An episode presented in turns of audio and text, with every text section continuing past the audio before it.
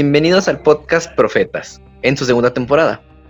Nos hemos tomado un descanso para traerles algo nuevo, algo mejor. Ahora ya en nuestro canal de YouTube y en Spotify. A lo largo del mes de octubre estaremos llevando una serie de podcasts con un invitado muy especial, el Padre Félix, nuestro párroco. Pero antes de pasar a este al podcast del día de hoy, les quiero presentar a este maravilloso panel que nos acompaña el día de hoy. Y como bien dicen, primero las damas, les quiero presentar a una protoingeniero. Por favor, ella es Karina Olguín. Hola, qué gusto, qué bonita presentación. Gracias, Negro. Eh, estoy muy emocionada por este podcast. Gracias por escucharnos una vez más. Muchas gracias, Karina. Seas bienvenida. Y también le doy la bienvenida a un señorón licenciado, el buen Lois Gerardo Mesa. Voy rojo adelante. ¿Cómo están todos ustedes? Sean bienvenidos a este podcast y nos leemos ahí. Gracias, muchas gracias, Lois. Y dejé lo mejor para el final. Ese hombre de abundante, abundante cabellera que siempre nos ilumina y que yo en lo personal lo considero literalmente un hermano, el buen Josafat Grajera. Bueno, muchísimas gracias por esa hermosa presentación. Siempre lo mejor se queda al final, por eso es el postre. Espero que les gusten estos podcasts y disfruten. Y en efecto, en estos podcasts, chicos, hablaremos de zonas de riesgo. Zonas, cosas y acciones que nos ponen en riesgo tanto en nuestra fe como en nuestra vida ordinaria. Una plática con el Padre muy amena, como se darán cuenta. En algunas preguntas se hablan de temas fuertes, así que te recomendamos escucharlo bajo tu propio riesgo. No es que sea malo, pero te puede causar algún conflicto. Si tienes alguna duda con lo que se menciona aquí en el podcast, no dudes en preguntarnos estas cosas. No se pueden quedar así y tienen que ser contestadas por un profesional. Por eso nuestro párroco nos está acompañando, chicos, y nos acompañará durante todo el mes cuando tocamos estos temas sin más que decirles, disfruten de este podcast, agarren sus palomitas, agarren lo que, inclusive un cuaderno si quieren para anotar, porque son cosas muy valiosas que nos comparte nuestro párroco. Y sin más, bienvenidos a la segunda temporada de Podcast Profetas.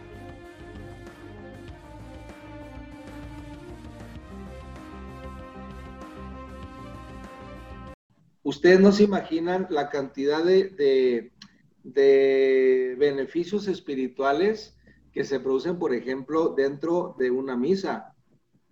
Bueno, ustedes me imagino que sí. Me refiero en general. Si la gente supiera todas las fuerzas espirituales, si las quieren poner en ese término, que se desatan en una misa, no habría necesidad de que anduvieran en, caminos falsos y, parciales y que nada tienen que ver, ¿verdad? Incluso algunos que tienen visión, don de visión, eh, han llegado a decir que cuando el sacerdote levanta el cáliz, muchas ánimas están saliendo del purgatorio en ese justo momento. Entonces, yo a veces eh, me acuerdo y sostengo un poquito más el cáliz pensando en que muchas almas están siendo liberadas. Y, esos, y esos beneficios espirituales, pues no los apreciamos, quizá también porque Tal vez los sacerdotes no hablemos de ellos, ¿verdad? También será una, una cuestión de, de omisión de parte nuestra, de no mostrarle a la gente todo lo que está aconteciendo mientras está celebrando lo más sagrado, pues imagínense, es la pasión del Señor, es la actualización de su misterio pascual, es una fuerza espiritual tremenda, tremenda. Por eso los satánicos celebran la misa negra, que es lo contrario a la misa nuestra, y ordenan sacerdotisas, sacerdotes negros, y necesitan una hostia consagrada.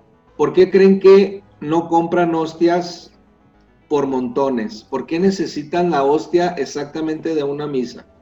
Porque necesitan la fuerza de Dios. Porque ellos están haciendo un acto de fe, que ahí está Jesús y en las otras no. Entonces, son, son más adoradores de Cristo que nosotros. Uno, acá todo distraído, todo. Y ellos, para ellos llega la hostia consagrada y llega Cristo. Claro que para blasfemarlo y para ofenderlo, lo que ustedes quieran, pero ellos reconocen la presencia real de Cristo. Lastimosamente, muchos de las personas que se dedican a, a todo ese tipo de, de cosas tienen más fe en Cristo o de Total, que Cristo está en ese pedacito de pan total, que los que se total. supone que estamos viviendo esa fe, que los que te estamos junto con Él. ¿Y sabes por qué lo saben? Porque ellos tienen que identificar quién es su enemigo. ¿Dónde está su enemigo? Su enemigo es Dios. ¿Y dónde está Dios? En la Eucaristía. Por eso le tiran tanto a la iglesia.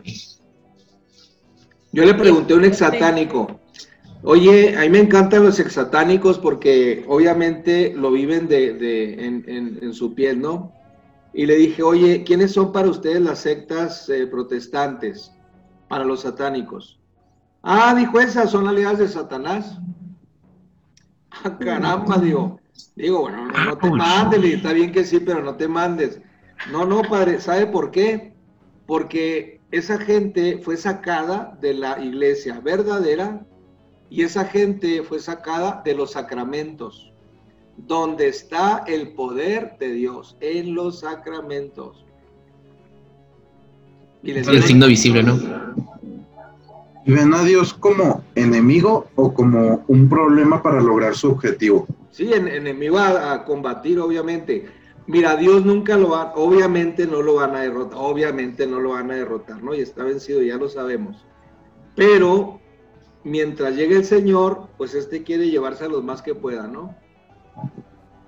¿Y cómo, ¿Y cómo es más fácil llevárselos? Quitándolos de la Eucaristía. Sí, de no hecho, si- yo no sé si esta pandemia podamos hacer una lectura, desde una lectura creyente, si, si esto no puede ser un ataque de Satanás, ¿eh? Porque vean, vean a dónde nos atrincheró la iglesia. Nos dejó sin Eucaristía, al menos El a ustedes como laicos. Uno celebra la misa y a todo dar, pero ustedes, Somos las que la llevamos, fuimos todos los laicos las que la llevamos en esta pandemia. así es, Ancina Y, es. y, y ahí, y en esta pandemia, creo que se pudo poner a prueba de una manera magistral nuestra fe, de, de no, de no dejarnos caer a pesar del- de, la tentación, a pesar de no poderlo consumir físicamente, el Así estar es. al pendiente de, aunque sea hacer la comunión espiritual, que si bien no es lo mismo, no se siente igual, no sabe igual, nos mantenía hasta cierto punto unidos Ujú. a, a la Eucaristía, unidos al sacramento. Que yo Claro. creo que podemos, eh, creo que hablo por, por los cuatro de que estamos deseosos de poder volver a comulgar. Pues cuando quieran, ya saben. Sí, Ya, cómo no. ya, ya, sabe, ya sabemos cómo está el asunto. Bueno, bueno, Padre. Llama a la oficina para que te den informes, ya lo sabes. yo le tengo otra pregunta. Conforme a... por cierto, eh, no los he visto, por cierto, no he visto que llamen a la oficina. Es que nosotros no tenemos otros medios. Estoy sentido, puro viejito habla. Es que tenemos otros medios, acuérdese. por, por eso yo pero- hablo. Yo sí Pero- hablado. Puro viejito. Por eso puros habla. viejitos. Puros vie- no, entonces yo sí he hablado, puro viejito habla. Ah, pues sí. Padre, respecto a lo qué tan inocente o qué tan bueno, qué tan malo es. El, ya ve que de repente en las revistas de chismes o algo así, cuando estamos en la peluquería, vienen los, los horóscopos mentados. TV-novelas y Ajá, sí, sí, y que uno la agarre y pues está aburrido, ¿no? Esperando su turno y que de repente, ah, que pues te sabes tu horóscopo por X o Y motivo. Porque así es la vida y te lo grita cada Sí, rato y- como y si porque- fuera verdad. está muy arraigado y graciosamente todos los horóscopos viene el nombre del, del, del signo zodiacal La y las, fe- y las fechas de, de tal día a tal día es. Y tú dices, ah, pues yo soy de este y te pones a leerlo. ¿Qué tan, o sea, si no crees en eso, afecta el hecho de que lo leas o definitivamente no deberíamos de leerlo y en, cuan- y en cuanto a ver ese tipo de páginas, darle la vuelta? O sea, si no creo yo en eso, lo puedo leer sin que tenga una repercusión en mi persona y en mi vida espiritual. Sí, es como las películas de terror, una película de exorcismos. Te puede, te puede impresionar. Y la impresión se puede convertir en sugestión. y la sugestión puede brincar a obsesión y la obsesión puede brincar a una posesión. Simplemente por ver un horóscopo, ahí comenzó todo. Si te enganchas, o sea, sí puede crear vínculos espirituales desde luego. Cuando estamos ahí cotorreando, eh, a ver qué signo eres y, estamos cotorreando, en, e, en, ese caso pasa, o sea, no, no, no afectaría. Pero cuando tú, curiosamente, quieres ver, a ver, a ver, a ver, ¿qué me dice? ¿Qué me dice? Te aseguro, bueno, no te puedo asegurar, pero eh, puede pasar que alguien, algo que le dijo Sorosbo, cuídate esta semana porque lo que sea, ¿no? Esas palabras, mira, van a resonar aquí. Y te digo, de ahí pasas a la sugestión, de la sugestión a la obsesión, de la obsesión, ahí te puede, te puede enredar el, el demonio y te truena. Entonces, no es inofensivo, esa es la respuesta, no es inofensivo. Eh, y si es así, pues, ¿para qué hacerlo, no? Puede ser algo divertido, cotorrearla, ahí no afecta. Pero cuando tú ya te empiezas a aficionar, ya te está hablando el horóscopo a ti y te estás dirigiendo por lo que te dice, ¿no? hay gente, quiero, decirles que hay gente que no sale de su casa sin antes leer el horóscopo. A ese grado ya de, dijéramos, pues, de tipo adicción, ¿no? Ah, padre, por ejemplo, eh, ¿qué, ¿qué tan malo es este creer en ese tipo de cosas? O sea, el, por ejemplo, están los signos zodiacales, está pues, la carta astral, está la numerología, está, etcétera. Pero, todo lo que es la adivinación. Ajá. ¿Qué tan eh, qué tan malo, independientemente de lo mental, de lo psicológico, de lo físico inclusive, ¿Qué tan malo es espiritualmente? Pues es que somos una unidad, no podemos decir que solamente nos ataca el espíritu. Obviamente de, la afectación mental, pues pasa una afectación espiritual, o sea, somos un todo. La adivinación y el demonio sobre todo actúa en la mente, es donde nos trabaja en la mente. Y de la mente, pues ya, nos enferma, ¿no? Todas las, todas las enfermedades, por ejemplo, de, de alimentación, la bulimia, la anorexia, eh, son enfermedades mentales y cómo, cómo desembocan en enfermedades físicas. Entonces, afecta a la persona en general. No podemos decir, nomás me afecta a mi mente, pero mi espíritu no, ¿no? Son como tres ventanitas y por una ventanita se mete y contamina a toda la persona. Muy bien. Gracias, padre. Mm. yo tengo aquí otra, otra pregunta. Eh, por ejemplo, le voy a ser muy sincero. Yo me sé tú, tú lo has hecho. Tú lo has hecho. yo también soy Libra de octubre. No, mire.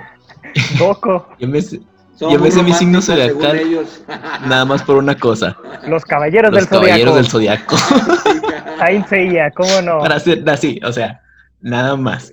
Que nos salga el friki que llevamos dentro. Miren, se ha visto, se ha visto que es que el, obviamente el, eh, Don Sata, pues sí, es, muy creativo, es muy creativo. Y obviamente cómo va a llegar a, cómo va a llegar, ahorita se está viendo un ataque muy canijo contra los niños. ¿Cómo va a llegar a través de las caricaturas, de disfrazarse de ingenuo?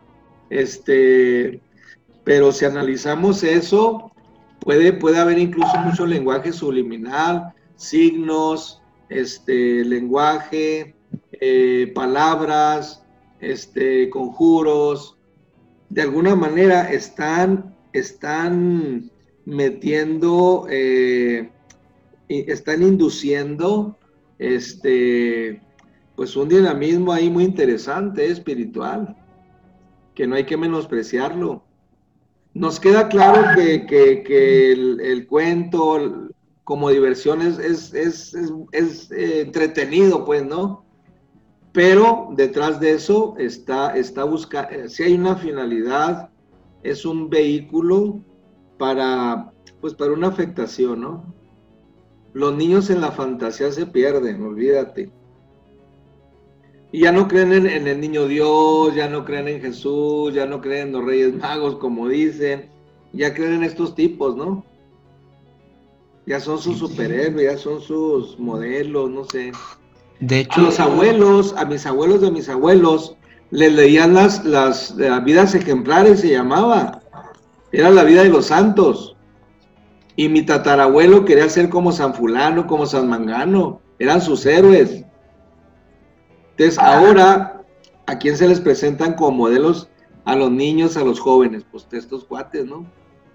Sí, de hecho lo que iba a comentar, en, creo que en Estados Unidos, no recuerdo muy bien en dónde, este, a unos niños en Navidad le dejaron galletas a, creo que el Capitán América o algo así fue el estilo, en vez de, ya ni siquiera Santa Claus, o sea, el Capitán América. Ándale, sí. Es que es Chris Entonces, pues, así como que de, o sea, qué interesante por parte de la inocencia del niño, ¿no? Así Pero ya ni siquiera es un santo, o sea, porque Santa Claus era, este, es. Ándale, hasta San- quitarle la palabra santo, ¿no? Santa, Sí, exacto. Santa Claus. sí, que Sí, ya era, no hace referencia al, al obispo este. San. Nicolás de Bari. Nicolás de Bari. Entonces, Sí, ¿qué vean, desvirtuado mira. ya tenemos eso? Obviamente todo lo tenemos que ver en, en- en un contexto grupal, es, es- todo, es un, todo es una integración. Eh, se han escuchado el nuevo orden mundial, ¿no? Sí, claro, claro. Bueno, ahí tienes tu, ahí tienes tu afiliación, yo creo.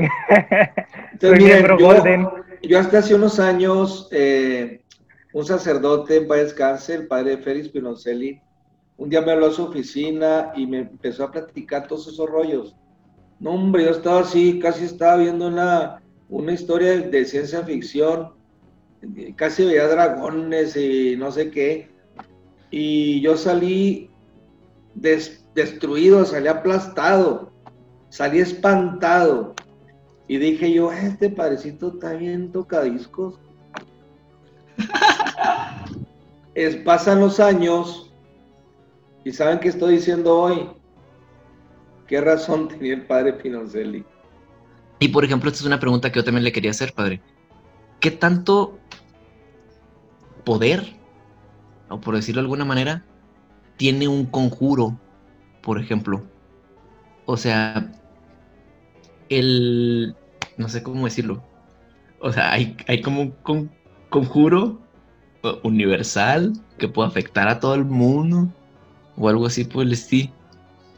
Estos cuates están muy agarrados obviamente del, del pésimo del Satanás, ¿no? Y obviamente que, que le ofrecen, le ofrecen, le ofrecen todo, le ofrecen todo. Y desatan poderes muy, muy fuertes, eso, eso es verdad. Que, que llegan a, a nubilar la, la, la mente, la conciencia de los que gobiernan, etcétera tanta corrupción, tanto, tanta injusticia, las leyes del aborto, o sea, hombres y mujeres cegados, de veras. Todas. Sí hay, sí hay una influencia eh, espiritual, desde luego, pero te digo, en muchos casos ni siquiera es una, una, una influencia espiritual, es más bien cuestión eh, de económica y de poder. Yo siempre he dicho que muchos de los brujos o satánicos, el día que se les aparezca el diablo, hasta ahí van a, hasta ahí van a dejar de jugar.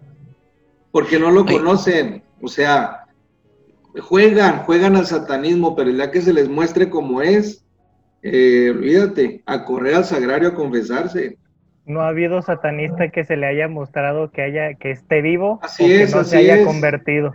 Así es, así es, exactamente, exactamente. Normalmente Cuando se deja ver, cuando se deja ver, a la madre salen corriendo. no- normalmente de la impresión, y esos son casos, casos registrados, eh, mueren en el momento, obvio, Eh, ¿Cómo podemos identificar a una persona que está bajo la influencia de un conjuro? Ahí está, mira. con lentes y está masticando ahorita, con bigotito, pelo suelto, camisa frutal, Ah, ok, no, pagnega. Y su nombre No, no, empieza no. con Jose y termina con Fat. Con- camisa playera. Si quiere me la quito, si quiere me la quito. No, no, gracias, gracias. Oh. No, gracias. Bueno, ¿cómo identificar? Eh, pues no hay manera, o sea, no es, no es cuestión de fisonomía, eh, es cuestión, como dice el Señor, el árbol se conoce por sus frutos.